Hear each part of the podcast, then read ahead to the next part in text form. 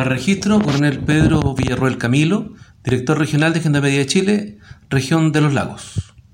En relación a las denuncias realizadas por los imputados del módulo número 3 del Centro Cumplimiento Penitenciario de Osorno, queremos ser enfáticos en declarar que por parte de los funcionarios de Gendarmería de Chile no ha existido ninguna situación de malos tratos, como se menciona en el citado video.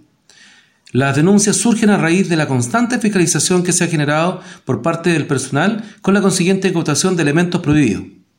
Es importante mencionar que el día 1 de abril eh, los internos del módulo se rehusaron a contratar lesiones en un centro asistencial externo a la institución.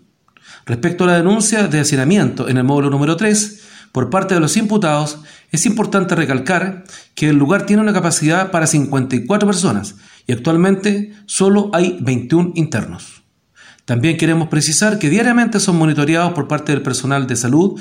Prueba de esta preocupación constante es que la totalidad de la población penal de la unidad recibió las dos dosis de la vacuna para, contra el COVID-19, siendo esta la primera unidad del país en, en realizar esta diligencia.